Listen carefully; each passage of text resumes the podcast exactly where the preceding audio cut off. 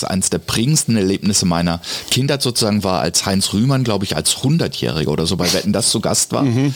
Und, Hab ich einfach, auch gesehen, ja. und einfach da stand und das Publikum, glaube ich, zehn Minuten applaudiert hat. Einfach so, so. weil er noch lebt. Ja, ja, weil ja. er noch lebt. Ja, Helmut steht. Schmidt durfte auch jeden Quatsch erzählen. Er ist, Ja, ja, er noch, und wenn ich an diesem Punkt bin, wo einfach Mhm. die Leute sich freuen, dass ich noch mal da bin und ein paar meiner Geschichten erzähle, Mhm. soweit ich es zusammenkriege, mir dann aber auch zeigen, ja, das war schön, die, die Zeit, Mhm. wo, wo du das gemacht hast, schön, das, und das könnte ich mir durchaus vorstellen. Wenn ich damit Mitte 80 mich Ja. Mhm. auf eine Bühne begebe und hinterher mir einer ernsthaft sagt, früher warst du lustiger.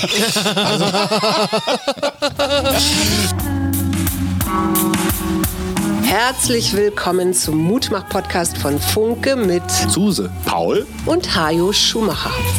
Heute ist Mutmach Mittwoch mit prominenten Expertinnen und anderen klugen Leuten, die uns ein bisschen schlauer machen. Der Mutmach Podcast auf iTunes, Spotify und überall, wo es Podcasts gibt. Gerne abonnieren, das ist für euch kostenlos, aber für uns ein Kompliment, das wirklich Mut macht. Und jetzt geht's los. Und es geht gleich im neuen Jahr los mit einem Mann, ich habe echt lange gefeilt. Der Chateau Neuf unter den deutschen Kabarettisten. Er wird jedes Jahr besser. Hallo Horst Evers. Hi, einen wunderschönen guten Morgen. Sehr nett. Hattest du das mit dem Chateau Neuf schon? Ist Das, hatte ich noch nicht. Ist nein. neu? Nein, das ist neu, ja. Es ist natürlich, äh, es wäre das Bild mit dem äh, guten Wein, Mhm. das wäre verbraucht gewesen, aber wenn man dann ins, ins Einzel, also mit Mhm. dem, das ist natürlich äh, ein ganz, ganz cleverer Trick. Du hast hart gearbeitet äh, zum Jahreswechsel. Mhm. Du hast ja immer deinen Jahresrückblick. Du warst in der ARD überall zu sehen. Du hattest ein gutes Jahr. Darüber wollen wir nicht reden. Behaupte ich jetzt einfach mal. Du bist heute als Kraken hier. Wir Aha. wollen mit dir in das neue Jahr gucken. Und Ach, guck. Ja, Ah. und da du Experte für Optimismus bist, äh, Oh, wollen wir uns das Jahr schön reden mit dir gemeinsam. Das ist ein Projekt. Ja, das ist es. Also, ähm, was erwartest du? Werden wir Fußball-Europameister? Ah, äh, genau. Das, äh, das ist ja tatsächlich dann äh, eine Sache, wo man, wo man einfach und schön sagen kann, es gibt eine reelle Chance. ich denke schon. Setzt du auf die Abnehmspritze?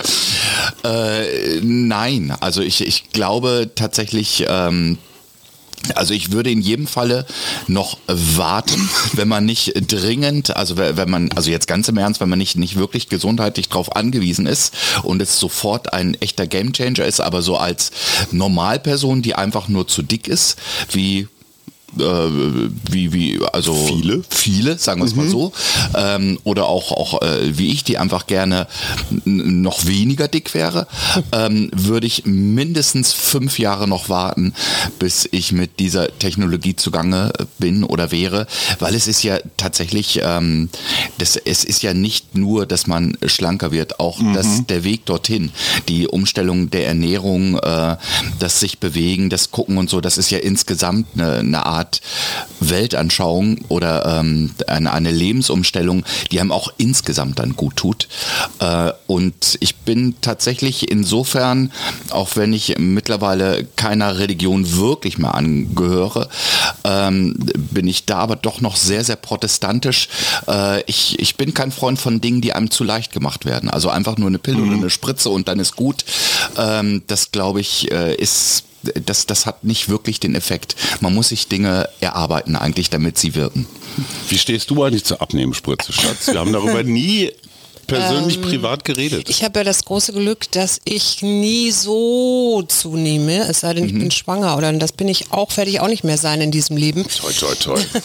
Also insofern, ähm, ich, ich stimme da voll mit Horst überein, weil letztendlich ist es ja, äh, denken wir ja immer, da wie so eine Maschine, ja. Also da ist eine Schraube locker, also muss man da wieder ein bisschen fester ziehen und dann läuft schon. So ähnlich ist das ja mit so einer Spritze auch, ne? Okay, ich, jetzt habe ich ein bisschen viel gegessen, nehme ich eine Spritze, dann ist das alles wieder besser. So. Ja. Und das, das führt nicht am Ende nicht zum Ziel, wirklich. Also insofern denke ich, dass dann möglicherweise diese neuen Gurus, die da kommen und sagen, Ernährung, du musst das und das und das machen und Bewegung, musst du das und das und das. Also eigentlich wissen wir es ja und ich glaube, das ist das, was ich eher machen würde. So, als guter Deutscher, lieber Horst, müsstest Mhm. du sorgenvoll ins neue Jahr blicken. Ja klar, als, als, los, jetzt als guter jetzt- Weltbürger würde ich auch sagen. Ja, jetzt, jetzt, Ja. jetzt, jetzt sorg Es sind- dich mal hemmungslos. Wird, wird Trump es- wieder genau, gewählt, es, es, es wird sind viele, wir, wir haben hier ähm, große AfD-Frage, wir haben den ähm, Rechtsruck, den Rechtspopulismus praktisch in fast allen Ländern, mit, Ja. äh, mit Ausnahme des Wunders von Polen im letzten Jahr, aber, Mhm. ähm, aber ansonsten praktisch überall dieses große Problem. Wir, wir haben natürlich ähm, die große oder ich habe die große Sorge, äh, dass, äh, dass Amerika völlig durchknallt im nächsten Jahr. Ähm, Ja, wo man sich immer denkt, das ist gar nicht mehr zu steigern, aber Äh, Ja, aber, aber es ist erstaunlicherweise, wir haben vorhin äh, so, darf ich jetzt sagen, äh, kurz privat drüber gesprochen, über äh, Silvester, wo man äh, mittlerweile ja dann auch immer die Sprachnachrichten, die man in der Silvesternacht bekommt, aufbewahrt und ich nach wie vor mir sehr gerne zwei Sprachnachrichten vom Silvester 2019 auf 2020, also das Silvester vor Corona, ähm, anhöre, wo, wo dann zwei gute Freunde fast wortgleich damals sagten, es kann ja gar nicht mehr schlechter werden. Wo, wo ich heute immer wieder es mir anhöre und sage, hattet ihr eine Ahnung? Also und damals äh, klang es auch glaubwürdig, als ich das gemacht habe. Nein, es ist, äh, es, es würde natürlich, wenn Trump wieder gewählt würde, auch mit den Auswirkungen auf, auf den Ukraine-Krieg äh, und alles, ähm, also das, das ist wirklich äh, nicht, nicht absehbar. Ich glaube, das kann auch niemand ernsthaft hochrechnen, was dann passiert, aber ein gutes Gefühl hat, denke ich mal, da tatsächlich keiner. Wie, wie ist es mit dir als Künstler, wenn du in Gegenden auftrittst? Ich sage jetzt mal Sachsen, da liegt die AfD so weit vorne, Ja. äh, die, die haben schon fast, um Gottes Willen, aber so Chance auf eine absolute Mehrheit, je nachdem, was da sonst noch so im Parlament passiert. Spürst du das auf der Bühne? Kommt da irgendwas aus dem Publikum? Wirst du gecancelt? Äh, was ja eigentlich ja. jeder ordentliche Künstler mal durchgemacht haben sollte. Also Äh, merkst du was? Na, es ist, es ist bei mir natürlich immer was Besonderes, weil, weil im Regelfall spiele ich in Theatern so, sagen wir mal, mit einer Kapazität bis, bis so 500, 600 Leute. Die wissen auch im Regelfall, wo sie hingehen. Das heißt, zu mir kommen ziemlich nette Leute. Ich bin sehr begeistert von meinem Publikum. Ja. Ähm, das sind sehr feine und die, die hast du natürlich überall, so dass ich sowieso immer so einen, so einen ganz eigenen Ausschnitt habe. Deine Bubble. Ähm, genau, mehr oder weniger. Und das sind, sind immer dann schön und gute Abende, so dass ich dort relativ wenig davon mitkriege, wo, wo ich auch immer schon äh, das, das war damals, als, als oft in Cottbus so, äh, so viel los war und das so schwierig war. Und dann äh, da haben Freunde gesehen, oh, du spielst jetzt zwei Abende hintereinander im, im wunderschönen Kino Weltspiegel in, in Cottbus. Ähm, wie ist denn das da jetzt zu spielen? Wo ich dann gesagt habe, zu mir kommen nur nette Leute. Ich kann nur Gutes über Cottbus sagen. Das sind tolle Abende. Ich mag das sehr. Das ist ein hervorragendes Publikum. Ähm, die, äh, die sind sehr wach, die sind direkt da. Aber ich bin mir natürlich völlig darüber im Klaren, äh, das sind jetzt nicht dann äh, genau die, äh, die Leute, die, die dann dort womöglich auch im Fußballstadion stehen und vom Aufstieg des Bösen äh, mit, mit Transparenten unterwegs sind, sondern eben äh, die anderen, die natürlich überall auch sind, die überall auch Da, da, da sind. machst du einen ganz spannenden Punkt. Ranga Yogeshwar hat hier Mhm. vergangene Woche quasi gesessen. Und der hat gesagt, von denen gibt's irre viele. Also die Menschen, die zum Beispiel in dein Programm kommen. Total. Mhm. Oder die unseren Podcast hören oder Radio 1, wo du viel arbeitest oder, oder, oder. Die sind nur leise. Die haben gar keine Ja. Zeit, den ganzen Tag auf Twitter rumzupesten, weil die halt, naja, unter geregelten Arbeit nachgehen oder sich sozial engagieren. Klar. Und das ist ja, also die Wahrnehmung, auch gerade unsere mediale Wahrnehmung, ist da draußen ist irgendwie ein Riesengetöse. Aber eigentlich sind da ganz viele Leute, die einfach nur abends in Ruhe Horst Eben. etwas gucken wollen. Und wenn ich jetzt Naja. sage, weniger Zeitung lesen, dann wäre das auch nicht so gut. Aber ich habe ich hab der große Sohn Paul, der wäre hier wahnsinnig gerne an meiner gesessen Auch einer und hätte dir gerne, gerne. Fragen gestellt, weil er auch Bücher von dir schon gelesen hat. Und dementsprechend hat er mir drei Fragen für dich aufgeschrieben. Und die würde ich dir jetzt gerne mal ähm, stellen. Wenn du so zurückschaust, gab es mal sowas wie die schlimmste Lesung oder den schlimmsten Auftritt, der dann am Ende doch noch gut wurde? Also die, Eine seine Frage ist, wie gewinne ich das Publikum dann zurück? Na, der, äh, der schlimmste Auftritt so vom, vom äh, also auch, auch im Rückblick war für mich, das, äh, das werde ich, äh, natürlich, sowas vergisst man ja sowieso niemals wieder. Ähm, das war vor vielen, vielen Jahren im Casino in Winterthur in der Schweiz, ähm, als ich normal gespielt habe und es, es, es lief, also klar, Schweiz ist immer was Besonderes, man muss etwas deutlicher, etwas langsamer sprechen, weil es sowieso total nett ist, dass die sich das zumuten, für sie ist es ja eigentlich eine Fremdsprache, aber ansonsten ist, ist Schweiz für mich ein guter Raum. Ich, ich kann da sehr schön, sehr gut spielen. Die können viel mit dem anfangen, was ich mache, mögen das auch alles. Und es, es lief alles super und gut bis in etwa so zu Minute 20 oder 22 der ersten Hälfte. Ich weiß nicht, also nach rund 20 Minuten kippte die Stimmung äh, vollkommen und äh, ich, ich habe gemerkt, es, es geht auch nicht wieder richtig in Gang und so. Und es ratterte natürlich mhm. in meinem Kopf, habe ich sie irgendwie beleidigt? Also ich bin zurückgegangen, was, was habe ich gesagt? War irgendwas gewesen, was, was, was jetzt äh, schlimm war? Und ich habe, glaube ich, wirklich mit die schlimmste halbe Stunde meines Lebens bis zur Pause verbracht überhaupt, weil ich einerseits natürlich mein Programm einigermaßen seriös weiterspielen wollte und es, es ging dann auch irgendwie einigermaßen, aber es, es war nicht wirklich dasselbe, es war nicht, nicht wirklich schön. Und andererseits im Hinterkopf verzweifelt überlegt habe, mhm. was habe ich getan? Es war mir nicht bewusst, es war nicht so, manchmal hat man es ja, dass, dass einem, ich, mhm. auch, auch das werde ich ähm, nie wieder vergessen, das war in Trostorf damals ähm, an dem Tag, als Jürgen Möllemann gestorben ist, weil er mit dem mhm. Fallschirm da ja mhm. abgestürzt ist. Ähm, und ich dachte, es ist eine super Eröffnung. Ich gehe raus und sage, äh, ja, schön, dass Sie gekommen sind, heute, wo ja Jürgen Möllemann wie aus heiterem Himmel verstorben ist, weil er eben mit dem Fallschirm runtergefallen ist. Mhm. Ja. Und das ist, und der ganze Saal erstarb. Also ähm, es war offensichtlich, wurde es, ich dachte, es wäre so ein bisschen frech und lustig. Das, aus, das ja, genau. ausgelassene genau. Rheinland. Ja, genau, ja. Äh, und Mann, sie Mann, Mann. fanden das jetzt den Gipfel der Geschmacklosigkeit offensichtlich. und ich habe wirklich, auch, auch das war dann schwierig. Ich habe praktisch die ganze erste Hälfte gebraucht, um das zu reparieren. Hier wusste ich aber nicht, was ich gemacht habe. Was mhm. ist passiert und was und, und bin wirklich sehr niedergeschlagen und zerrüttet und dachte, oh Gott, jetzt muss auch noch eine zweite Hälfte spielen, in die äh, in die Garderobe, saß da erstmal fünf Minuten allein, es kam auch niemand, wo, wo ich, der, was, was ja sonst auch immer schön ist, wo wir sagen, das ist ja toll und ist super und mhm. wo ich dann denke, ja, ich habe es mir nur eingebildet, so wie dies ja professionelle Veranstalter gerne machen.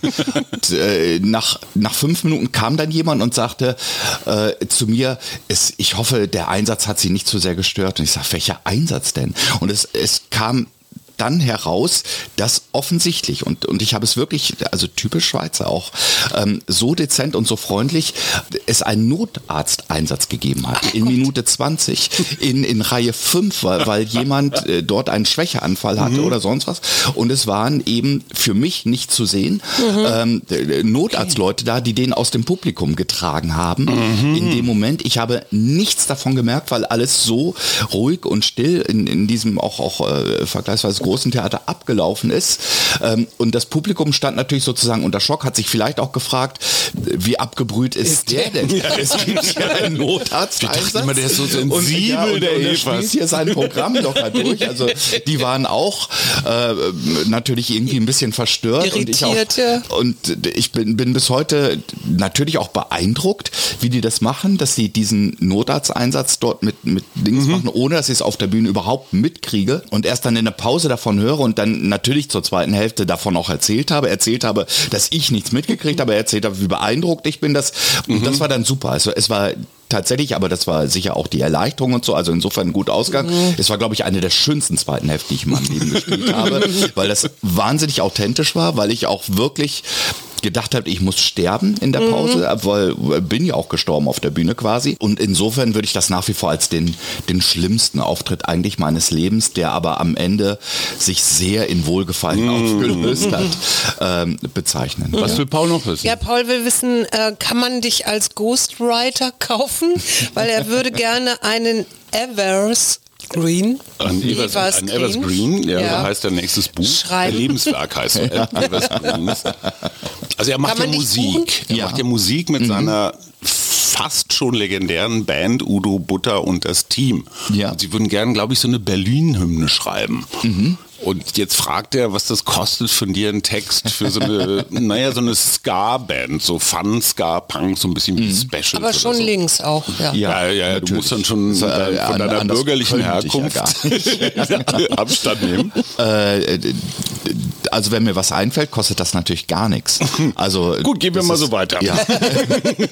er, ähm, er soll, soll mir einfach äh, zwei, drei äh, Demos von, von der Band schicken und, ähm, und äh, zwei, drei Ideen, was, was sie da haben. Äh, bei Ska braucht man jetzt auch nicht so wahnsinnig viel Text. es, es ist ja mehr die Punchline, um die es Ja. da geht. Ähm, und die, die größte Gefahr ist, dass mir nichts einfällt, aber wenn mir was einfällt, dann äh, das ist natürlich für lau. Also Damit wenn, können wir, damit können wir nach Ja. Hause kommen. Ja, Schatz. damit können wir echt Was nach Hause Und die kommen. dritte Frage? Die dritte ist, ob man Geld verdienen kann als Autor mit einem Werk auf Spotify. Glaub oder. Hörbuchplay oder irgendwie sowas. Als Autor? Ja. Ja.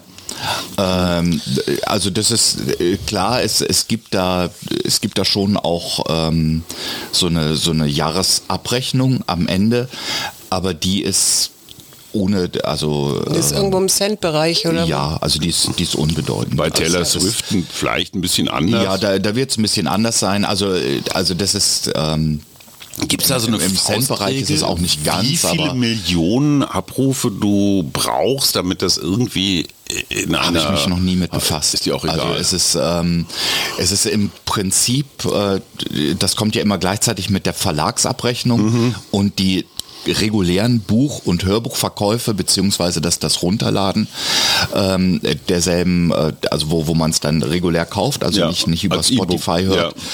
Ähm, ist, äh, ist weitaus bedeutsamer bei mir als, Ja, ja. als dann diese, diese Dienste. Das ist, das ist irgendwie so ein, so ein Betrag, der dann noch eben mit dazukommt. Ja.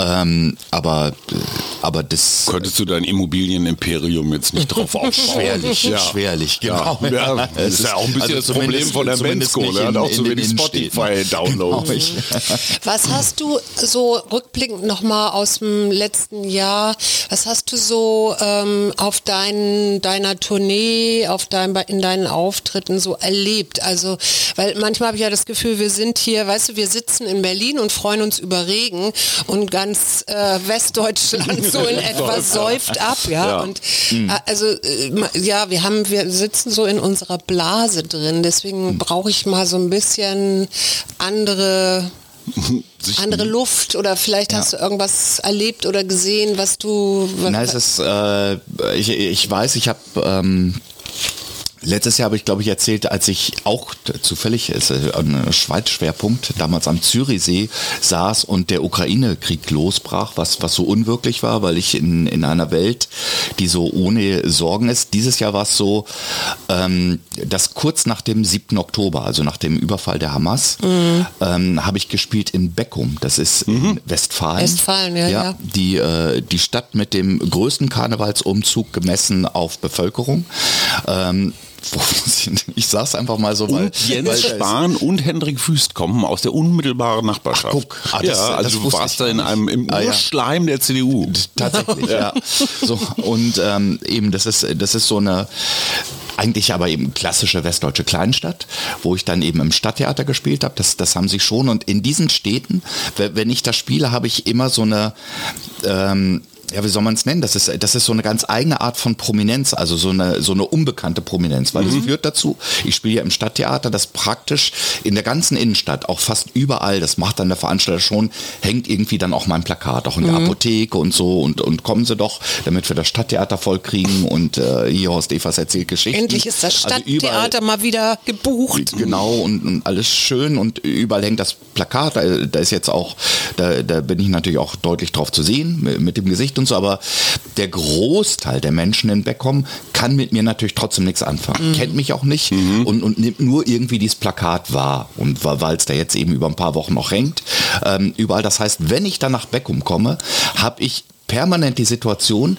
dass ich Leuten, wenn ich dann irgendwie im, im Supermarkt mir da noch was kaufe oder in der Drogerie oder in der Apotheke oder wo auch immer, habe ich permanent die Situation, dass die Leute mich angucken und denken, irgendwo kenne ich ihn. Ich weiß aber nicht wo. Ich kann ihn nicht einordnen. Also wie, als, als würde jemand von, vom H&M Werbeplakat oder so da jetzt auf einmal stehen, wo man dann denkt, ich weiß nicht, woher ich ihn kenne, irgendwoher, aber kenne ich ihn, er ist irgendwie und, und genau diese, diese Art der unbekannten Prominenz, sage ich mal, oder nicht zuzuordnen. Sie könnten niemals den Namen sagen oder so, aber genauso wird, wird man dann noch immer angeguckt und auch irgendwie die, es ist, es ist Und so eine, grüßen die dich dann auch? Weil sie das Gefühl haben, dass du vielleicht auch denken, aus ich Beckum bin, sein ja, ja, ich, ich bin aus Beckum oder Ja. sie, genau, so, so in der, der Art und Weise. Und da habe ich dann gespielt ein paar Tage nach, nach diesem Überfall der Hamas und Beckum hatte dann auch so eine ähm, äh, pro-palästinensische, beziehungsweise dann, wie, wie sich zeigt, auch anti-israelische Demonstration, so eine Kundgebung. Und die, die Veranstalterin, die mich vom Bahnhof abgeholt hat, war auch ein bisschen erschüttert, weil sie sagt, so, so kennt sie Beckum gar nicht. Das, das ging wohl auch relativ hoch her und, und wurde, ähm, also war, war, war relativ aggressiv auch wohl diese, diese Demonstration dort.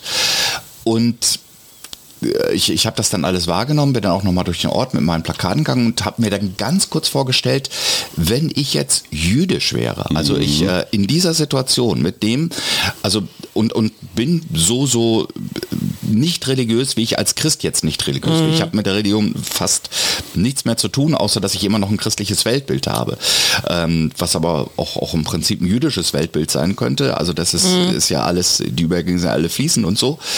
Ähm, dann wäre wahrscheinlich mein Leben von einem Tag auf den anderen mit diesem Auftritt, es wäre eine ganz andere Situation. Wahrscheinlich stünde Polizei vor dem Stadttheater. Ähm, wa wahrscheinlich wäre das auf einmal ein, ein, äh, eine Hochsicherheitsdings und alles und ich ähm, und äh, habe dort einen Eindruck bekommen, ähm, wie es sich anfühlen muss für Jüdinnen und Juden. Ähm, äh, sozusagen die, die Situation mit, mit dem Leben in, in dem Moment, was mir vorher man denkt, dann immer, ja klar, das, das kann ich mir vorstellen, das ist sicher unangenehm, ähm, aber was mir vorher meiner Naivität und meiner Tumpheit nie so bewusst war. Also das, äh, das war dann der Moment, wo es sozusagen an mich rangekommen ist, ähm, was es bedeutet, wie es sich anfühlt, wenn man von einem Tag auf den anderen ähm, äh, plötzlich nicht mehr, nicht mehr das Gefühl hat, willkommen zu sein oder gefährdet zu sein oder ja überhaupt in Gefahr zu sein oder sonst.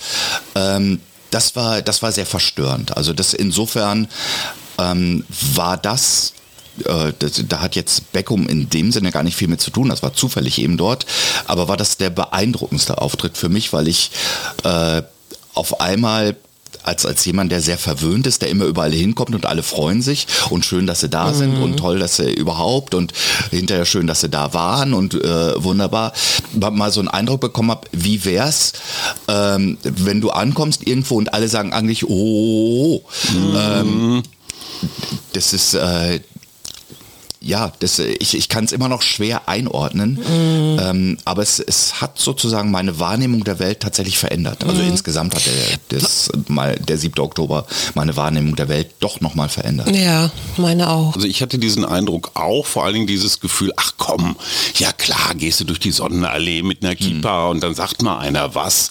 Aber Ja. es ist doch jetzt nicht so schlimm mit dem Antisemitismus. Also das war jetzt, ich gebe zu, Ja. meine vielleicht etwas naive vor dem 7. Oktober Haltung. Und dann habe ich festgestellt, wie wenig ich eigentlich weiß. Ja. Es geht schon damit los, was ist jüdisch, was ist israelisch, ähm, was ist ein Genozid, was ist kein Genozid und, und, und.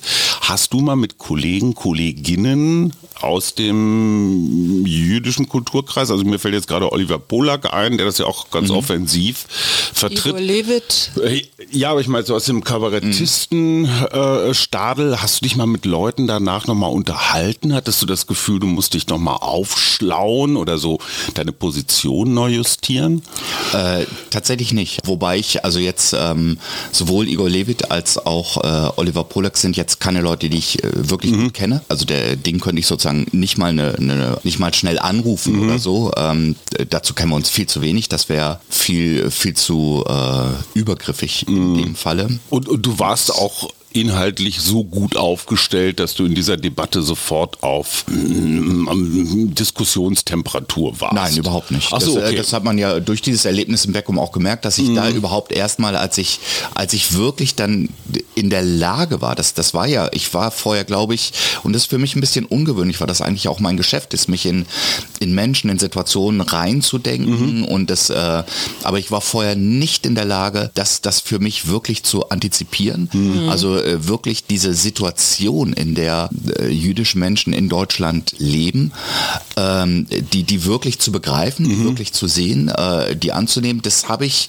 glaube ich, erst in dem Moment, als ich es mir wirklich mal für mich selbst vorstellen konnte. Also als Mhm. ich wirklich mal, mal diese Situation hatte, ähm, habe ich da einen Eindruck bekommen, der wahrscheinlich immer noch sehr, sehr unzureichend ist. Mhm. Ja. Und, und, und ich habe dann eher so über, über Schilderungen, also ich, ich habe zufällig zu dem Zeitpunkt auch den, äh, den Podcast von den Lobos gehört, wo Mhm. Männer Funk dann zu, zu Gast war, die, die erzählt hat von, von Uberfahrten mit palästinensischen Fahrern und so. Und, und da kamen dann so, so mehr äh, Dinge mit dazu. Aber jetzt aus allererster Hand äh, habe ich da keine Beispiele. Hast du das Thema in deinem Programm? Also gibt es dazu einen Sketch zum, zum deutschen Umgang mit dem Jüdischen oder lässt du da lieber die Finger weg? Das Programm, das ich aktuell spiele sozusagen, Mhm. Äh, du, ähm, das- ich hänge mich doch nicht an die große Glocke. Genau. Das ist ja. das, genau. Äh, das ist natürlich ein Programm, das, ähm, das ich jetzt seit, seit über einem Jahr spiele, Mhm. wo ich zwar auch immer wieder was, was mit reinbaue, aber das sind dann eher in solchen Phasen, ähm, ist das vielleicht eine Minute, dass, äh, dass man da irgendwie mit umgeht oder so. Und das, äh, das Programm ist so schlüssig und griffig, dass ähm, das wird jetzt dann auch, auch das komplett überfrachtet. Also das Ja. ist, äh, da habe ich damals natürlich sag ich mal, nichts dazu irgendwie eingebaut. Boff macht das, Boff Bjerg. Im Jahresrückblick natürlich eine, eine Geschichte, die Mhm. Ja, spielt ja, auf ja. der Sonnenallee, wo, wo ihm dann Baklava angeboten wird, Mhm. wo, wo wir dann damit umgehen. Es ist, es ist natürlich dann auch immer die, ein bisschen die, äh, die Frage, wie geht man es an? Also das wäre, das wäre ein sehr, ähm, sehr sensibles Projekt. Oh wenn ja, ich da deswegen jetzt frage ich. So, so Ja. rangehen würde. Ähm, da müsste ich sehr, sehr lange drüber nachdenken. Und das wäre, da ist natürlich dann auch so ein, so ein Programm oft äh, nicht ganz der richtige Ort. Ich hatte das damals mit einem eigentlich sehr, also dem, dem glaube ich, erfolgreichsten Buch, das war für alle fehlt mir die Zeit, ähm, eine Geschichtensammlung und da hatte ich eine Geschichte damals, das war noch im, im Beginn mit Sarrazin, mit dem ganzen Zeug.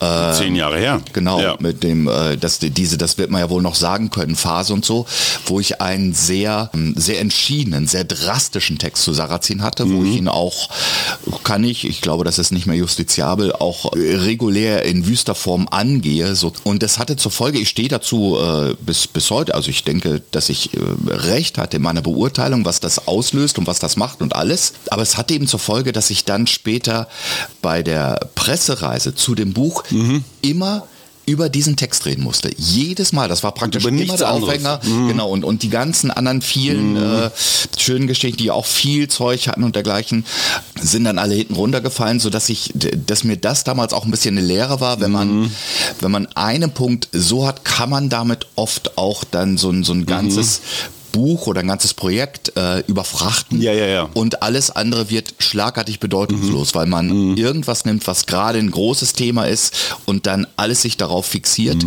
Und das würde dem Programm natürlich so, wenn ich jetzt so einen Text damit reinnehmen würde, was nicht heißt, wenn ich denn einen Text hätte, wo ich sage, der ist super, der ist perfekt, der erklärt das alles wunderbar auf eine Art und Weise, die für mich richtig ist, die ich auch verantworten kann, wo ich sagen kann, äh, da, da stehe ich auch dahinter, da reicht auch mein, mein Hintergrund, mein Wissen aus, um mich so einen Text zu trauen, würde ich ihn natürlich mit Freude machen. Aber so ein Text fällt ja auch nicht in den Schoß.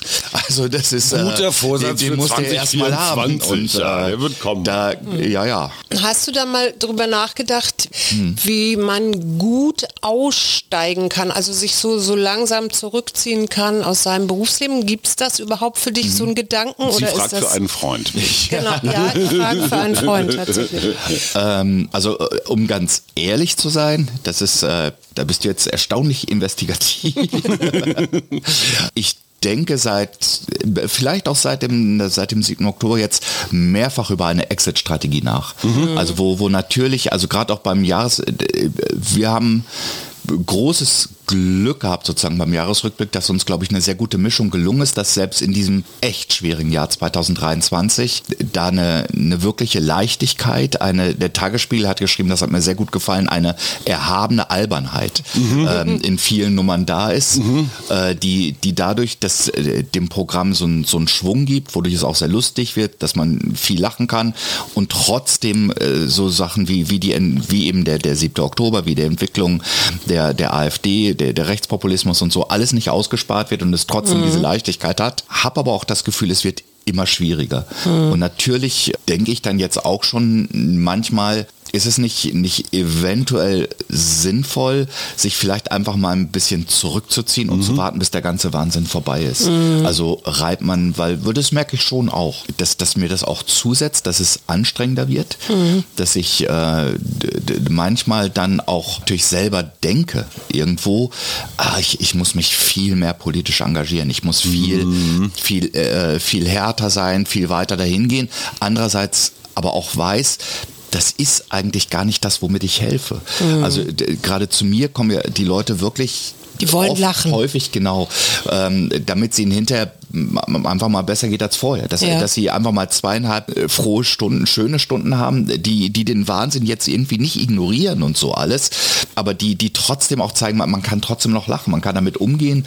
Ähm, und, und wenn ich jetzt sozusagen dann auch kippe und auf einmal schlecht gelaunt auf die Bühne gehe und mhm. sage, Kinder, das geht alles an die Wand, mhm. das ist alles eine einzige Katastrophe, helfe ich damit eigentlich keinem. Und irgendwie ist, das, irgendwie ist das dann auch mhm. in gewisser Weise verantwortungslos, mhm. wenn, wenn ich jetzt, was ich ja tatsächlich auch denke, wo, wo ich oft denke, oh Gott, oh Gott, oh Gott, oh Gott, oh Gott, wenn ich das auf der Bühne dann auch so auslebe mhm. in dieser Form mhm. und sage, und, und tatsächlich haben wir ja, wenn, wenn mir jetzt dieser lange Redebeitrag gestattet ist, äh, tatsächlich ist ja eins der großen Probleme, ich habe ja manchmal äh, mittlerweile oft ein bisschen das Problem, wenn, wenn ich sage, dass ich auch finde, dass die Politik der Ampel beispielsweise, der viel gescholtenen und kritisierten und mittlerweile verlachten ähm, Ampel ähm, wenn ich sage, die ist eigentlich deutlich besser als ihr Ruf und das ist mhm. teilweise echt ein bisschen mhm. unfair, mhm. Ähm, dann werde ich ja oft irgendwie ausgelacht beziehungsweise das Schicksal also, teilen man, man, das, ja, genau,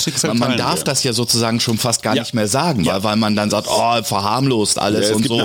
Für dich ist alles toll, ja. du hast ja auch keine Probleme ähm, und und dergleichen mehr. Aber tatsächlich ist die Situation, wenn, wenn ich das, wir, wir haben im Moment ein ein politisch, äh, gesellschaftliches Klima, was wirklich äh, sehr, sehr düster ist.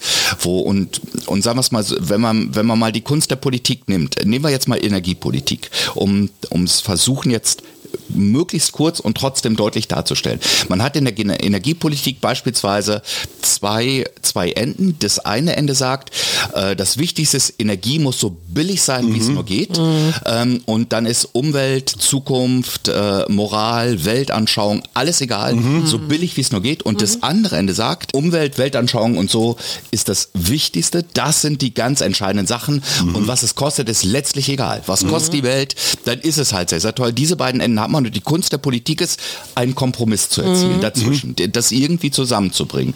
Und in einem guten gesellschaftlich-politischen Klima, in einem angenehmen, sagt man, wenn dieser Kompromiss dann da ist, sagt man irgendwie, es ist gelungen. Mhm. Sie haben es geschafft, diese mhm. beiden mhm. äh, Seiten zusammenzuführen. Mhm. Und in einem schlechten, wie wir es im Moment haben, da kann es derselbe Kompromiss sein, mhm. dieselbe Politik. Das ist, wo man sagt, äh, sie machen alles falsch. Ja. Also die eine Seite ist sauer und schimpft wie wahnsinnig, mhm. weil sie, ähm, weil es nicht äh, irgendwie für die Umwelt gut genug ist und, so, ja. und die andere Seite, weil die Energie viel zu teuer ist.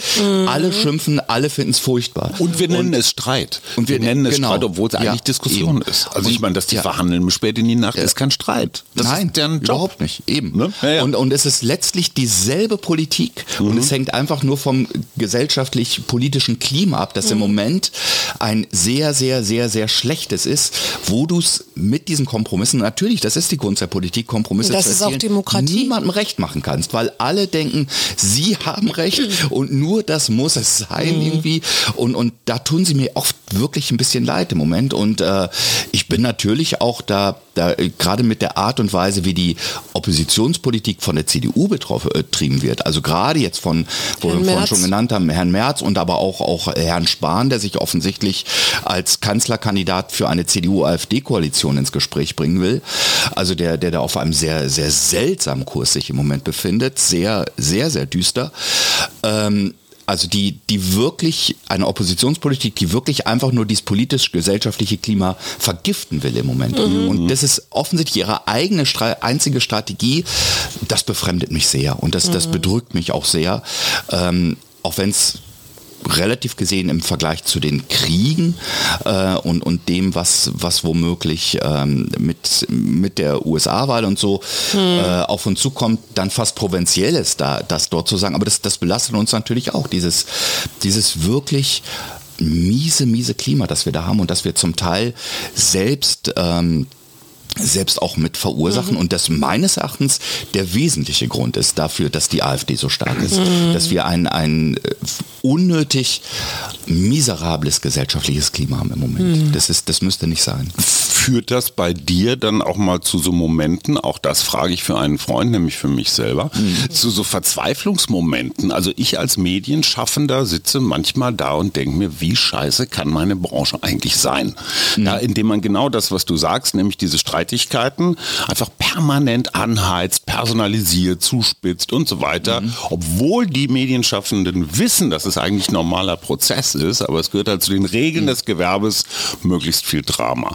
Hast du auch manchmal so Momente, dass du denkst, na ja gut, ich habe jetzt die Rente mit 67 noch nicht so richtig nah im Blick, das braucht noch zehn Jahre bei dir, aber dass du so denkst, boah, ich, mir ist das jetzt alles zu viel, ich will jetzt auf, auf die Scholle, auf so einen kleinen Bauernhof in der Provence und Schafe und so. Klar. Wie in Diepholz. Nur mit gutem Essen.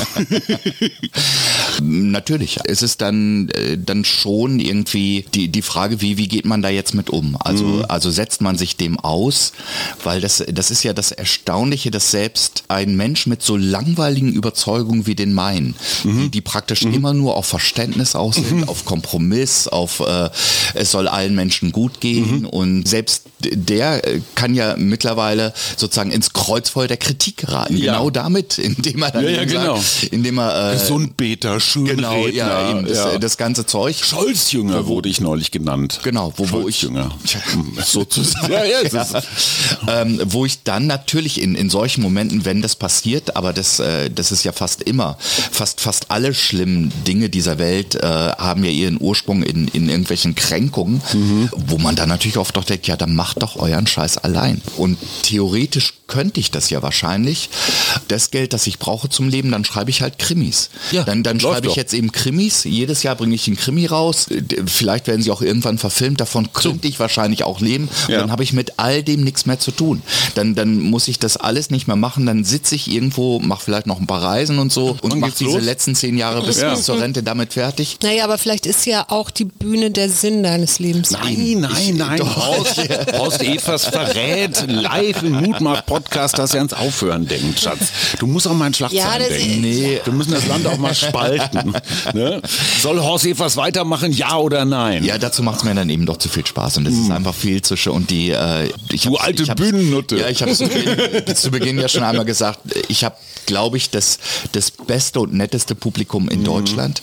Das ist so, das sind so feine, so tolle Menschen, die mir auch glaubwürdig versichern, ihnen würde was fehlen, wenn ich aufhöre. Ich weiß, was du Äh, meinst. Und das, das hilft mir, das Mhm. hilft mir schon sehr weiter dann. Also da, da ähm, also die sagen dann immer, oh, das hören sie wahrscheinlich äh, ganz, ganz häufig und so, wo ich dann immer sage, ja, aber ich kann es nicht oft genug. Also es ist ähm, und unterm Strich denke ich tatsächlich schon, das ist, äh, das ist das, wie ich dann doch irgendwie helfen kann. Ja. Und das sollte ich dann auch tun. Also das, ähm, Genau, das, das wäre nämlich auch das, was ich dir sagen würde, was wir eben schon hatten. Ne? Es gibt eine ganz große Mehrheit von guten Menschen auf dieser Welt, also nicht nur in Deutschland, sondern auf dieser Welt.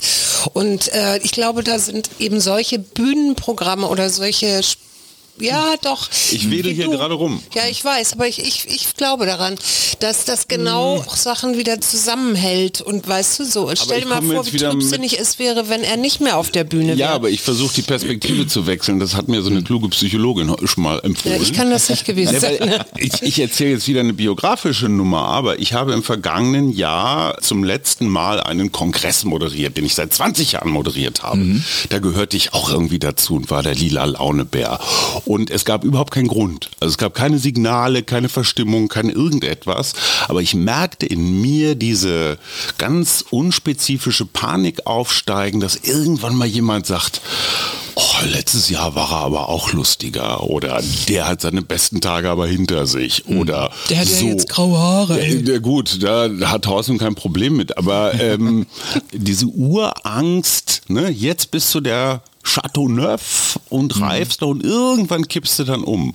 Kennst du das? Boah, Ja. letztes Jahr haben sie lauter gelacht. Natürlich. Äh, ich, äh, ich kenne sogar das, gestern haben sie lauter gelacht. Also, Wenn das zehnmal nacheinander kommt, ist schlecht, ne? Dann weißt du, du bist auf einer schiefen Ebene. Genau, wenn äh, es ist es ist natürlich immer die Gefahr, wenn man wenn man dann irgendwie ein, ein neues Programm macht oder ein, einen anderen Abend, da habe ich eben auch bis, bislang einfach das, das Glück gehabt, dass ich gefühlt äh, sehr, sehr langsam, aber eben über einen langen Zeitraum immer erfolgreicher geworden bin. Es war also wenn, wenn man jetzt mal die, die normale, nicht von mir verschuldete Corona-Delle rausnimmt, ähm, über, über anderthalb Jahre, dann war es so, dass es jedes Jahr immer noch ein bisschen mehr Publikum war, noch ein bisschen mehr Verkäufe, noch, Aber- aber, aber wir eben es, es Börsianer nie diese, wissen- diese Explosion, wie es Ja, bei ja. anderen gibt, die auf Malta in den Hallen stehen, was ähm, wofür ich aber auch wirklich nicht der Typ bin. Es wären, wären glaube ich, keine, ich bin, bin kein Hallenkünstler. Also ich bin Mhm. ein Künstler für Theater bis zu einer Größe von 1000 Zuschauern, sagen wir mal. Ah, 1200 wird's auch noch 1200 nehmen. würde ich auch noch, ja. So. Oder jetzt im Moment spielen wir am Potsdamer Platz halt vor, vor äh, 1600. Das geht schon auch noch. Aber da ist dann schon auch die Grenze. Also Mhm. Ja gut, aber du erzählst es jetzt von der mehr werden. Erfahrung, es wurde immer besser. Wir Genau. Börsianer Ja. wissen natürlich, irgendwann Mhm. kommt mal so ein dummer Knick. Ja, wobei bei mir geht's jetzt wirklich über 25 Jahre. Aber klar, umso schlimmer ist, wenn es dann kommt. Strong und, und deshalb versucht man, deshalb versucht man das natürlich selbst zu steuern. Ja, okay. Und sagt, bevor, Okay, bevor mich verstehe, du sozusagen. Mhm. der Markt einholt, gehe ich lieber selbst zurück und sage, ja, ich mache ja auch weniger. Mhm. Ähm, es ist ja jetzt auch, äh, ich, ich habe ja auch zurückgeschraubt, dann ist es ja klar. Mhm. Und äh, wenn ich jetzt weniger spiele und weniger präsent bin, Mhm. dann kommen natürlich auch logischerweise weniger Leute, so dass ich es mir dann so erklären kann, Okay, ja, dass ja, ich ja, nicht ja, auf mal, das, das versucht man ja immer irgendwie also ich, ich zumindest versuche ja immer kluge Pläne zu machen, wo man eben auch, auch sagen kann, Bist ja, du nicht, ja, bist du nicht alleine? Ja, ja, genau. natürlich ist es äh, diese ständige Panik, nicht mehr gut genug zu sein. Mhm. Ähm, die hat ja wirklich, das, das haben auch noch viel, viel erfolgreichere Leute Mhm. als, als wir. Ähm, das, und und nicht, nicht von ungefähr kommt es ja auch, dass, dass so wahnsinnig viele Leute, die, die irgendwie äh, auf der Bühne stehen und so mit, mit Depressionen und, und äh, Life-Coaches und so Mhm. zu arbeiten und zu kämpfen haben, weil glaube ich, jeder immer in der Panik ist, ich bin heute nicht so gut, wie ich gestern war. Mhm. Und was, wenn ich nie wieder so gut werde? Was, wenn ich nie Mhm. wieder diesen Kick bekomme? Was, wenn das alles im Bach runtergeht? Und, und deshalb natürlich auch in dem Moment, wo das da ist, und dieser Moment kommt ungefähr 100 Mal im Jahr mindestens, denkt man Mhm. schon oder denke ich schon auch immer, ja, dann macht doch euren Scheiß allein. Mhm. Ich, wenn ihr mich nicht so gut findet, ist auch nicht meine Schuld. Ja. Ähm, ich habe hier... Ja, aber das wäre das Jeder Gottschalk, das wäre das Gottschalk-Phänomen oder sowas, ja. Ja, Also genau. so dieses Weitermachen immer so, wie ich es immer schon gemacht habe, so und jetzt versteht, jetzt darf man nicht mal mehr alles sagen und so weiter, ne? Mhm. Ja. Aber wo Ja, wenn der Satz von dir kommt, dann weißt du, dass es Zeit wird. Der Satz wird, glaube ich, niemals von mir. Also, ja gut, ich, ich habe so ähnlich ja. vorhin schon gesagt, als ich eben gesagt, dass selbst jemand mit so langweiligen Ansichten wie ich ja, ja, auch ja, ja. gleich, selbst der mittlerweile anecken kann und Ja. auf einmal dann, äh, äh, dann irgendwie blöd blöde, blöde Mails oder Aber, sowas bekommen. aber wenn du da so sitzt und jetzt steht ein neues Programm an, weil dich Mhm. das alte vielleicht auch langweilt, weil du es jetzt hundertmal gespielt hast Ja. weiß ich nicht, dann musst du dir ja neue Sachen ausdenken, Mhm. beziehungsweise dann guckst du wahrscheinlich in die Welt und sagst, ach, das ist ganz lustig, da könnte ich was draus machen, da, da, da. So, hast du dann jemanden, also vielleicht sogar deine Frau oder so, äh, ein ein Korrektiv, das sagt, ach, das hast du auch schon mal lustiger gemacht oder das Ja, ist so, also ist das, ist Beziehungsverlängernde das, ist das vielleicht, ist das vielleicht äh, eine Möglichkeit auch, um sich selber immer wieder so abzudaten, zu sagen, bin ich noch real life oder bin ich eigentlich schon gestriger oder, oder gibt es sowas, vielleicht gibt es ja bei Comedien sowas gar nicht, weiß ich nicht. Doch, das gibt's natürlich. Das ist, äh, das ist immer, immer da. Ich, ich, ich beobachte das natürlich auch bei ähm, wie, wie sozusagen die, also jetzt, jetzt bin ich nicht wirklich Teil der Comedy-Szene, aber es interessiert mich ja schon, was die machen. Und ähm, sehe, dass die, dass die praktisch kaum irgendwie auch äh, alleine auftreten, sondern äh, immer so, so mit, mit Vorgruppe und dergleichen. Wahnsinnig viel Musik. Also ich sehe dann auch, auch ihre Soundchecks. Da, da sind immer so Musikeinspieler zwischendrin. Also die die machen dann Scherz und dann kommt Musik und dann geht's wieder weiter. Äh, das, das ist schon was anderes als das, was, was ich mache, aber ich überlege natürlich auch, ähm, sollte ich nicht mal ein oder zwei Nummern äh, so ausprobieren, wie, wie die das machen? Und wie wirkt das dann, wenn, wenn so ein alter Knacker wie ich ähm, in, in ihrem Setting oder so dann, dann unterwegs ist und das mitmacht, aber das, das macht mir eben auch, auch Spaß, da dann zu schauen, wie, wie sich da etwas entwickelt, wie etwas, was mir wirklich auch fremd ist, also ähm, sozusagen bei einer Pointe nicht auf die Pointe zu setzen und auf das Lachen und auf den Rhythmus, der dann über das Lachen entsteht, sondern in die Pointe sozusagen eine Musik reinzufahren, sodass die Leute dann über die Musik wissen, äh, das war jetzt gut oder so. Ähm, das es, es wirkt auf mich im ersten Moment wie ein bisschen gemogelt. Ähm, andererseits denke ich, es könnte auch eine Kunstform sein. Wenn man es sehr filigran macht und sehr schön, könnte dadurch nochmal ein anderer Rhythmus entstehen, der, der dann interessant ist.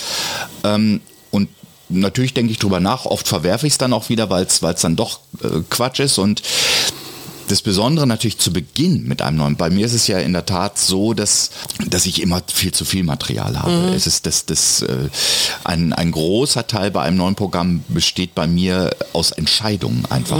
Was machst du, was machst du nicht? Ja. Ähm, und vor allen Dingen, wenn ich es dann spiele, wächst dieses Programm irrsinnig schnell, weil dann viel Improvisation mit dazu kommt und so. Das heißt, zu Beginn eines neuen Programms ist für mich das Allerwichtigste eigentlich Selbstbewusstsein.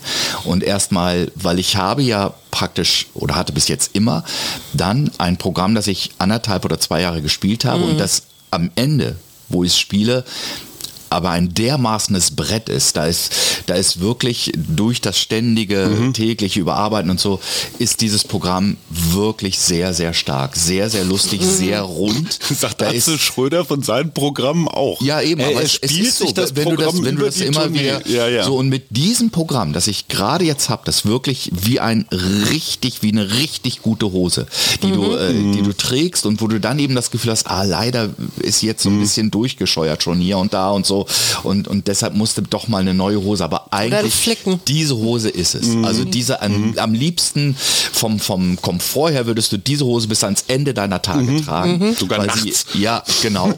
ähm, aber jetzt musst du doch noch mal eine neue anziehen und natürlich ist diese neue Hose irgendwie nicht so toll. Dann erstmal. Und das, das heißt, das Wichtigste, was man zu Beginn eines neuen Programmes braucht, ist dann, wenn man das so spielt, Selbstbewusstsein und, und zu sagen, äh, sich dann auch vielleicht mal selbst, nee, es macht mir Spaß. auch wenn das jetzt mühsam ist und schwierig ist, aber ich habe so ein neues Material, das ich entdecken kann. Ich habe Raum zur Improvisation, das kann zusammenwachsen. Ich kann auch noch Sachen wieder rauswerfen und so, weil nicht alles so, so perfekt schon ausgeteilt und das ist toll und das ist schön, dass ich das machen kann und ich, ich gehöre noch nicht äh, zu Zum denen, alten die Eisen. genau zum alten Eisen, die jetzt 30 Jahre lang dasselbe Programm oder ihr altes Material spielen müssen. Ich kann noch komplett neue Sachen, ganz, äh, ganz moderne auch entwickeln mit Dingen, die genau, die man sich so, ja, ja, mit so Zeug und, und nicht zu denken, was, was machst du hier für ein albernes Zeug und so. Ich, ich hatte, was das angeht, ein, eigentlich, ich fand's im Nachhinein einen sehr, sehr schönen Moment, weil der wirklich sehr, sehr äh, gute Till Reiners, mhm. also der, der, ähm, der macht das wirklich, finde ich, ganz, ganz hervorragend in, in allem, was er macht. Ich bin ein, ein großer Fan seiner Arbeit sozusagen. Mhm. Der hat dann in seiner Show, hat er mich vor ungefähr anderthalb Jahren oder so, als, als er sie übernommen hatte von, vom Puffpuff, als ich zum ersten Mal dann dort wieder war, also ähm, hat er mich angekündigt, jetzt kommt ein Gast, auf den ich mich sehr freue, weil mit seinen CDs bin ich aufgewachsen. Und, und das, genau, das war für mich dann der Moment, wo ich wusste, ja, jetzt bist du eine Generation. Mhm. Also aber eben auch eine Generation später. Du bist diese Generation, ja. also die, die Leute, die heute in der Blüte ihres Schaffens stehen, wie, wie mhm. Till Reiners, Moritz Neumann und, und alle, die, äh, die, die sind jetzt sozusagen, also du, du bist eine Generation älter als die, die mhm. jetzt wirklich mhm. im Moment, ja, die, äh, die, die jetzt gerade aktuell ist. Aber die, bleiben die wir doch mal bei dem Gedanken, ich, wenn und, wir den weiterdenken. Und, und, das finde ich natürlich dann toll, wenn, wenn das dann, da aber Leute sind, die jetzt äh, große Hallenfilme, die zu Recht sehr, sehr erfolgreich sind, weil sie einfach sehr, sehr gut sind, ähm, äh, mich kennen und, und das, das auch, auch äh, schätzen und, und tatsächlich sagen, damit bin ich aufgewachsen. Mhm. Ähm, ich weiß, das, das ist ja auch nicht selbstverständlich. Ich glaube, Hajo kennt das auch so, ne? Mit den Mickey Beißenherz Ja klar, Welt. aber wenn die dann sagen, mit dessen CDs bin ich aufgewachsen, mhm. naja, das ist ein bisschen so, wir sind dann halt mit den Shellac-Platten von den Comedian Harmonists aufgewachsen. Genau. Wir wissen alle, wie die Geschichte weitergeht. Mhm. In der nächsten Generation ja, so ist das mit bist Geschichte. du dann Humus, Horst. Ja, aber, ähm, stopp, aber, ganz kurz. Ja. Merkst du Anzeichen des Verfalls? Ich frage für einen Freund. Merkst du, dass dein Gedächtnis äh, irgendwie ein bisschen äh, großzügiger ist, was die Lücken angeht. Ja, also ich, ich merke vor allen Dingen äh, in der wie, wie soll man es, mir fällt jetzt leider schon wieder kein besseres Wort ein als in der sprachlichen Brillanz. Ich habe ganz oft die Situation, gerade wie jetzt auch in Gesprächssituationen, wo ich dann eben genau weiß, es gibt ein Wort, das ganz exakt. Mhm. Das beschreibt, mhm. was ich jetzt an sich sagen will, habe das Wort aber nicht zur Verfügung, muss deshalb, das ist ja mhm. dann auch bei älteren Männern eben, sie werden schwatzhaft. sie werden vor allen Dingen mhm. schwatzhaft, weil sie nicht mehr präzise formulieren können, weil, weil sie das Wort, das sie genau haben mhm. wollten, das ist jetzt nicht da. Und da musst du drumrum. Und da musst du mhm. drumrum ah, und dann äh, interessante These. Und dann stellst du, dann hörst du dir, soll man nie machen, aber hörst du dir trotzdem selber zu und merkst, das, was ich gerade gesagt habe, ist eigentlich nicht genau das, was ich meine. Mhm. Also musst du nochmal einen Anlauf nehmen, um es mhm. genauer zu beschreiben und es wird, ähm, es, es wird eigentlich immer unerträglicher. Es zieht sich. Mhm. Genau, es zieht sich, es, es geht nicht mehr auf den Punkt und das merke ich. Ich glaube, ich war, ähm, war früher A, schlagfertiger. Mittlerweile sind es manchmal dann auch so Routinen, wo, wo man sich auch vor sich selber schämt, mhm. dass man äh, denselben schlagfertigen Witz macht, den man auch schon vor 20 Jahren gemacht hat.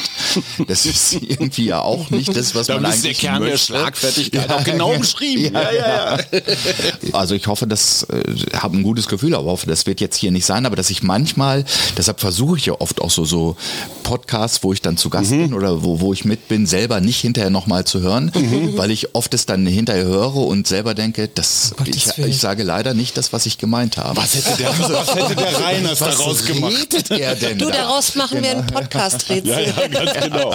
Aber sag mal jetzt auf das neue Jahr, weil wir sind ja, ja. so ganz jungfräulich gerade mhm. am ersten, zweiten Tag. Was erwartet uns? Was erwartet uns als Oder deine dich. Fans, Hörer? Von mir. Ja, von dir, genau. Es wird ein Geschichtenbuch in jedem Falle geben. Das, äh, mhm. äh, das mache ich im Moment fertig. Das wird äh, ziemlich sicher heißen Zu faul zum Nichtstun mhm.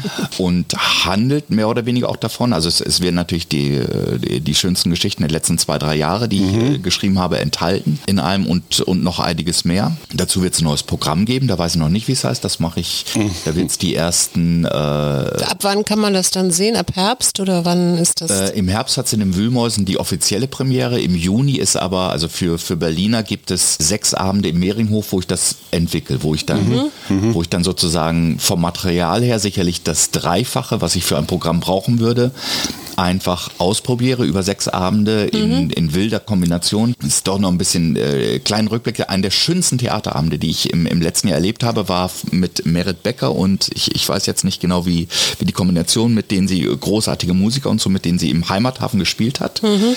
Und äh, das war ein Abend, der war dramaturgisch aufgebaut nach dem Prinzip, Merit Becker macht alles, was sie kann. Und sie kann sehr viel, sehr Ja, viel Unterschiedliches ja, ja. und einfach macht's wusch. Wo, wo aber natürlich jemand wie ich dann drin sitze und sich hinterher denkt, so, und dieser Abend jetzt noch mit einer durchdachten Dramaturgie. Mhm. Und du hast ein Weltprogramm. Aber, aber es ist, aber dachte andererseits ist es auch einfach diese, diese Fülle. Ich habe so Mhm. dermaßen viel und denke überhaupt nicht groß nach, jetzt in welcher Reihenfolge und wie, sondern einfach, wow, ähm, das macht natürlich auch etwas von diesem Großzügigen und dem Tollen und we- weshalb man dann auch begeistert ist. Mhm. Äh, und es ist eben nicht so, so wie es dann nach zwei Jahren oder eigentlich auch schon nach drei Monaten bei mir bei einem Programm ist, wo, wo es so dann doch relativ sehr, sehr durchdacht ist alles und aufeinander aufgebaut. Das hat es dann eben nicht.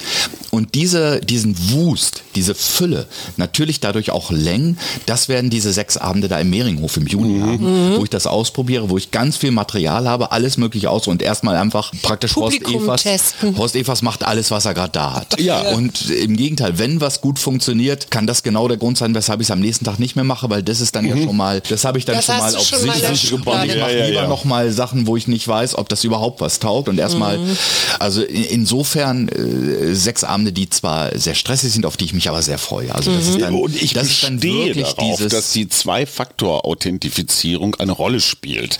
Weil das war ein Stück, das ich neulich von dir gehört habe und ich, Mhm. ich war wieder mal neidisch. Ich habe gedacht, scheiße, ich muss ja auch so gelegentlich Kolumnen schreiben. Hättest du auch drauf kommen können. Warum? Ne? Und das ist dann immer der Mhm. Ja. Versuch, dich trotzdem weiter nett zu finden. ja, aber sag mal, ich war mal vor vielen Jahren in einem Persönlichkeitsentwicklungsseminar.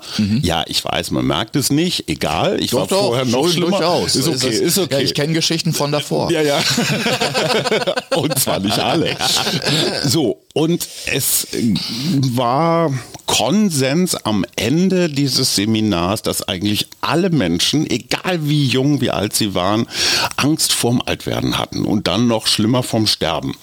Und deswegen war die, ich weiß jetzt nicht so psychologisch, äh, vielleicht nicht ganz so toll ausgefeilte Aufgabe, male ein Bild, auf dem du dich selbst im Alter so idealtypisch siehst. Und mir fiel halt nichts Besseres ein als Häuschen, Blümchen, Gartenbank, sitze ich drauf und neben mir natürlich meine Betreuerin Suse und ich glaube, es Und war ein noch Hund, ein hoffentlich. Hund und, und, und noch eine Zeitung im Bild, also so eine Das Papierzeitung. letzte Kind trägt Fell. Ja. Kein Tablet. So, ähm, wie sähe dein ideales Altersbild aus? Auch so Häuschen, Blümchen, Gartenbank? Wahrscheinlich schon. Also das ist, ähm, ich, ich glaube, das ist so schon so ein tiefer Wunsch, äh, irgendwie zur, zur Ruhe und Zufriedenheit zu kommen. Mhm. Also so ein, ich, das wäre so schön. Es gibt so viele Beispiele von, äh, von Leuten, die äh, Großes gemacht haben, auch, auch also die, die viel, viel, viel wichtiger und erfolgreicher in, in ihrem Leben, in, in dem Werk, was sie hinterlassen haben, waren, als, als wir drei das jetzt sind.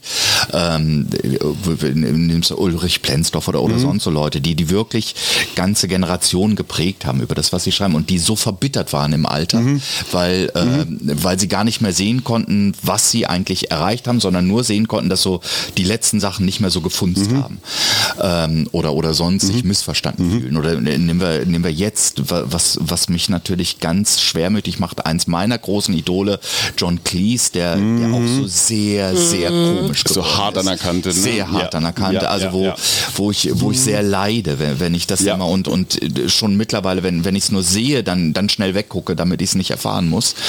Und das, das wünsche ich mir Mhm. eigentlich, dass das, ich weiß nicht, ob man das auf einem Bild festhalten kann, Mhm. ähm, aber insofern wäre dieses Bild im Garten, am Wasser oder sonst Mhm. äh, mit, mit Menschen, die mir viel bedeuten und so, so doch zu, zu innerer Ruhe und Zufriedenheit zu kommen, dass, dass dieser ewige äh, äh, Gedanke, ich muss noch und ich sollte noch vielleicht irgendwann doch mal aufhört. Und diese ist- Vorstellung, dass das- du so Das wäre schon so eine Wunschvorstellung und es wäre natürlich ja. schon schön, wenn ich das schon äh, Aber das 10, ist- 15 Jahre vor meinem Das ist eine Lebensende Form erreichen von würde. Dass ich Weisheit. das noch ein bisschen Ja, Weisheit. Weisheit. Weisheit ist Ja. das. Das Also Modell Phipps Asmussen Carsten war ja auch interessant. Ne? Also der hat einfach bis zum letzten Tag drei Stunden Programme gespielt. Okay, die waren jetzt Ja. ein bisschen elaborierter als deine, muss man einfach auch mal in dieser Ja, Deutlichkeit stimmt schon, sagen. ja. Der hat sich ganz genau überlegt, welche Witze er am Abend erzählt. Aber das ist Ähm, nichts für dich, oder? So, dass man dich tot von der Bühne trägt. Das kann schon auch was für mich sein, wenn ich wirklich irgendwann an diesen Punkt komme, dass Mhm. ich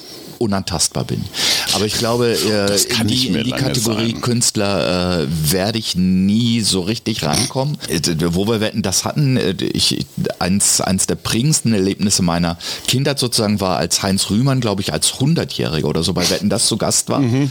Und, Hab ich einfach, auch gesehen, ja. und einfach da stand und das Publikum, glaube ich, zehn Minuten applaudiert hat. Einfach Mhm. so. weil er noch lebt. Ja, ja, weil ja. er noch lebt. Ja, Helmut steht. Schmidt durfte auch jeden genau. Quatsch erzählen. Er ist, Ja, ja, ist klar. noch und, und wenn ich an diesem Punkt bin, wo, wo es einfach Mhm. die Leute sich freuen, dass ich noch mal da bin und ein paar meiner Geschichten erzähle, Mhm. soweit ich es zusammenkriege und mir dann aber auch zeigen, ja, das war schön, die, die Zeit, wo, wo du das gemacht hast, ist schön, dass, dass, dass man, Mhm. dass bist nicht man das jetzt bitter. noch mal sehen Mhm. konnte und so. Das könnte ich mir durchaus vorstellen, dann so, Mhm. äh, so 20, 30 Auftritte im Jahr in dieser Art und Weise Und jedes zu Mal wird eine Viertelstunde aber wenn, Standing aber wenn ich damit Mitte 80 mich Ja. Mhm. auf eine Bühne begebe und hinterher mir einer ernsthaft sagt, früher warst du lustiger. Es hat was, es hat was. Dann, Ja. äh, dann würde ich auch sagen, es hat alles Mhm. keinen Zweck. Ich habe ein Thema, das ärgert mich total am Anfang vergessen. Ja, du, Und- ich, ich habe auch noch eine Frage. Äh, Ich würde es einmal kurz loswerden und du machst dann den Deckel drauf, wie man bei uns im Ja. Showgeschäft sagt. Neukölln. Ja. Also, die ganze Republik, neulich rief mich ein Bekannter aus Amerika an und sagte, ey, wenn du aus Deutschland Bilder siehst, so Jahreswechsel, eigentlich immer nur Neukölln. Die Menschen hier gehen davon aus, dass da Blockaden, überall brennt es, Autoreifen, Plünderungen und so weiter. Ich finde, Neukölln ist an diesem Silvester deutlich unter den internationalen Erwartungen zurückgeblieben. Da hätte man sich, ne, also die haben nicht Ja. geliefert.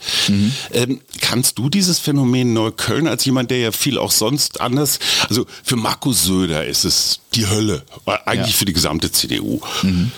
Menschen, die da leben, sagen, ach, ja, ist eigentlich ganz normal, ist wie ein Beckum hier. Aber er wohnt doch gar nicht in Ist doch scheißegal, aber, aber, aber Horst hat erstens mal mit, war das nicht auch mit Boff Berg? Du hast doch für jeden Berliner Bezirk irgendwie so ein, so ein Liebeslied mit Benedikt gemacht. Eichhorn. Ah, Entschuldigung, natürlich. Von- von Pico Eichhorn. Von Pico Eichhorn, so.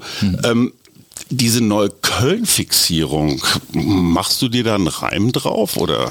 Äh, das ist, äh, da hat jetzt Neukölln sozusagen einfach äh, das, ja, soll man sagen, Glück gehabt, Pech gehabt, ähm, äh, das Label zu bekommen. Also sie, sie haben Mhm. jetzt halt das Patent. Ähm, sie, sie, sie sind genau. äh, sie sind äh, sozusagen jetzt der Stellvertreter für für ein großes gesellschaftliches Problem, das wir da haben, obwohl es wahrscheinlich, also zumindest so wa- was man immer hört, was was da passiert, es mindestens ein Viertel in Solingen äh, gibt, das wahrscheinlich noch viel schlimmer ist als. Neukölln. Ja. Ähm, auch in Mannheim wird es eins geben, auch In in, Essen. München, in Essen, in, in Köln wahrscheinlich Ja. auch. In Beckum? Ähm, Ja, ja. Womöglich sogar in Beckum. ähm, aber, aber Neukölln hat es halt geschafft wie Tempotaschentücher. Also Ja, okay. Ist eine Marke. Ähm, genau. Es, Ja. ist, es ist jetzt die Marke für, für, für eine, ein, eine bestimmte Art Problem, das auch tatsächlich da ist. Also Absolut. ich gebe natürlich unumwunden zu, aber ich bin jetzt auch kein sonderlich mutiger Mensch. Ich wäre auch für viel Geld und gute Worte dieses Jahr Silvester nicht nach Neukölln gegangen. Mhm. Also weil, weil klar, wenn, wenn das äh, Label dann auch mal da ist, dann kommen ja auch immer Touristen womöglich. Mhm. Ja, klar. sowieso. Ja, ja, mit aber auch die, die da Ja. sind, sind glaube ich schon auch nicht los. Also es ist, es ist jetzt nicht, also es ist natürlich kannst du da gut wohnen und es gibt Mhm. Hervorragende Restaurants. Also äh, dieses äh, eins der wahrscheinlich weltweit besten Restaurants wie da- das Koda, die, die ja nur Desserts Mhm. Die nur servieren. nur süße genau, Sachen machen, was ne? ich mir leider nicht leisten kann, aber Zweiter was glaube ich Stern sensationell Ja, ja, ich war mal einmal da, da war es noch billiger. ja, genau. Also Ähm, äh, muss man mittlerweile ist, mögen? glaube ich, das, das normale Menü mit 15 Nachtischen liegt irgendwo bei 300 Euro oder so. Mhm. Ja, ja. Das ist schon, Aber auch nur eine äh, Vorspeise, ne? Ja, ja. Also es Ja. besteht aus 15 Nachtisch. Aber das ist auch in Ordnung. Das, Mhm. Ja, ja. Mhm. das ist nach wie vor da. Also äh, das, das ist halt eine gewaltige, große äh, Mhm. Mischung. Aber natürlich das, äh, ist das nicht ohne Probleme in dieser Stadt. Halt. Also das wäre jetzt auch Quatsch zu sagen, da ist, da Nee, ist absolut, nichts. absolut. Nee, nee, aber ich hätte eher dem Wedding ja die Marke oder die Der Plakette. kommt. Aber die es der kommt, seit 13 aber, Jahren. Genau. aber jetzt auf dieses Jahr bezogen, dieses jungfräuliche neue Jahr, was Hm. macht dir Mut? Äh, Mut macht mir persönlich tatsächlich, dass, dass wie ich jetzt glaube, im Moment ähm, die, die Leute relativ realistisch sind, auf dieses Jahr bezogen. Das ganz, ganz viele, also, also Leute, mit denen ich auch spreche, mit denen ich zu tun habe, keine Lust mehr haben auf diese ewige Krise und auf dieses ewige Auch reden, ne? ja, also negativ auf, auf reden. dieses ewige, äh, es geht alles den Bach runter, es geht alles an die Wand, es wird alles immer furchtbarer und, und so eine Sehnsucht danach haben, dass, dass man einfach vielleicht doch mal einen Moment Luft holt. Und ich glaube nach wie vor, wir haben da auch manches in der Hand. Es, es gibt, Absolut. Es, es gibt natürlich Sachen, die sind völlig deprimierend. Wenn man sich allein überlegt, wenn wir, das ist jetzt, jetzt um mal ein richtiges Märchen zu nehmen, wenn wir von einem Tag auf den anderen. Sämtliche Kriege stoppen und sämtliche Rüstungsproduktion, wären alle Probleme dieser Welt gelöst. Alle, wirklich. Es gäbe keine Klimakatastrophe mehr, das wäre vorbei, allein durch, durch die äh, fehlenden Emissionen aus den Kriegen und den, ähm, aber auch, auch ja, alle ja. Verteilungskämpfe, alle Ressourcenprobleme. Es wäre praktisch alles gelöst. Und wenn man sich dann noch überlegt, wenn man sagt, wir müssen nur auf sämtliche Rüstungsproduktion und sämtliche Kriege verzichten und dafür werden alle anderen Probleme gelöst, wenn man die gesamte Weltbevölkerung befragen würde, würden, ich schätze mal, 95 Prozent sagen, ja, machen wir. Und trotzdem gibt es nicht die geringste Chance, also wirklich nicht mal auch nur ein Mühe, dass man es machen würde oder könnte, dass es funktionieren kann. Und das ist natürlich wahnsinnig deprimierend, aber ich glaube, das fällt immer mehr Leuten auf, wie deprimierend das ist. Und, und deshalb Ich glaub, glaube ich, wird der Wind sich insgesamt drehen. Es kann sein, erst nochmal, weil, weil wir in, in so einer Rutsche sind, nochmal schlimmer wird, aber ich, ich glaube, an sich hat der Wind schon angefangen. Wir tanzen auf dem Vulkan, oder? Äh, naja, ich glaube, die Einsicht ist für mich jedenfalls immer wieder interessant. Die schlechte Laune sind ja nicht nur die anderen. Ich bin ja Teil der schlechten Laune, Ja. indem ich diesen Ja, ja, Scheiß ich habe einfach ja, ich mitmache. mache mir schlechte Laune, indem ich schlechte so, Gedanken das heißt einfach mal negative Gedanken aussteigen aus diesem immer mal schlimmer. Das ist ja auch so ein Gedankenrahmen. Wenn ich den einmal habe und ich sehe, komme jetzt auf die Straße und sehe da noch so ein paar Böller rumliegen, kann ich daraus mein gesamtes Weltbild bestreiten. Warum Klar, alles immer schlimmer wird und das bestimmt die Ausländer waren, Ja. die das da liegen haben lassen oder Genau. so. Und die BSR funktioniert nicht. So, mehr. nicht früher war, fun- dysfunktional. Früher war Neujahrsmorgen 10 Uhr die Stadt war Ach sauber. du, ey, Ja. alles Und, Neukölln auf einmal. Alles Aber es gibt, gibt einen ganz einfachen Trick, weil wir denken ja immer früher, ne? früher war alles besser und so weiter. Wenn man sich jetzt wirklich mal, was weiß ich, alte Tagebücher oder irgendwas, wenn man sowas macht, wenn man sowas geschrieben hat, Schreibst du Tagebuch, mal Horst? nimmt oder in Ich schreibe alte so viel. oder in alte äh, Zeitungen guckt oder im Ja. Internet alte Artikel liest oder Ja, so, so. da findet man, das ist könnte man annehmen, es war genauso schlimm wie jetzt. Ja, Ja, also Wir wussten nur nicht so viel. worauf ich hinaus will, ist, letztendlich ist Leben permanente Veränderung. Das ist so. Und wir wollen immer, dass es alles so schön bleibt, wenn es gerade schön ist. Geht aber nicht. Wenn man diesen Gedanken mal zulässt, dass das alles Veränderung ist, dann ist auch ein Krieg, der wird sich irgendwann auch verändern. Also irgendwann wird es irgendeine Lösung geben, egal wie die jetzt ausgeht. Ich will auch gar nicht sagen, ob sie gut oder schlecht ist oder so. Wenn man sich das überlegt, dass man sich sowieso selber ja auch permanent verändert. Ja, du siehst ja nicht mehr so aus, wie du gestern ausgesehen hast. so, dann kann man, glaube ich, auch ganz entspannt sagen, okay, was ist jetzt wirklich wichtig? Wirklich wichtig ist, dass Menschen um mich rum lachen können. Also insofern bist du sehr wichtig und ich appelliere an dich, bleib bitte noch eine Weile auf der Bühne. und gleichzeitig, was kann ich tun, damit es anderen gut geht? So. Und ich glaube, wenn wir da alle hin, hinkämen, dann wäre es auch schon ein bisschen besser. Der Chateau Neuf du Pape unter den deutschen Kabarettisten. Dein aktuellstes Buch ist noch Bumm, ne? Die Genau, die- die. Kriminalgeschichten. Ja, und du Ja. hängst dich nicht so gern an die große Glocke. Das ist dein Programm, das du noch spielst. Mhm. Wer Zeit hat, gibt es noch Karten für euer Jahresend. Äh, Äh, es, es gibt Finale? jetzt noch genau am äh, Also wir, wir spielen es jetzt vom, vom 3. Mhm. bis zum 7. noch hier am Potsdamer Platz. Und für Mittwoch und Donnerstag gibt es bestimmt noch Karten. Also es, es sind ja 1600 Plätze am Wir Potsdamer müssen, Platz. wir müssen immer sagen Restkarten, weil dann sind die Leute einfach heißer.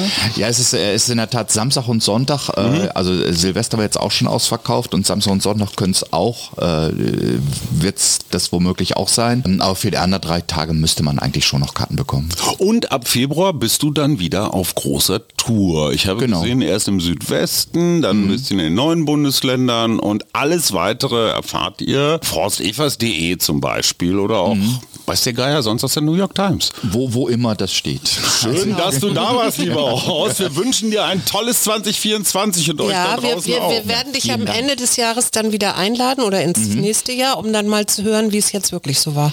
Genau. Ja? Gucken wir mal. Mit deinem Häuschen Vielen und dem Dank. Garten und der Dankeschön. Bank. Mutmach-Podcast von Funke. Jeden Montag, Mittwoch, Freitag ganz frisch. Unterstützt uns bei steady.fm, folgt uns auf Instagram oder hinterlasst gerne eine nette Bewertung. Wir hören uns.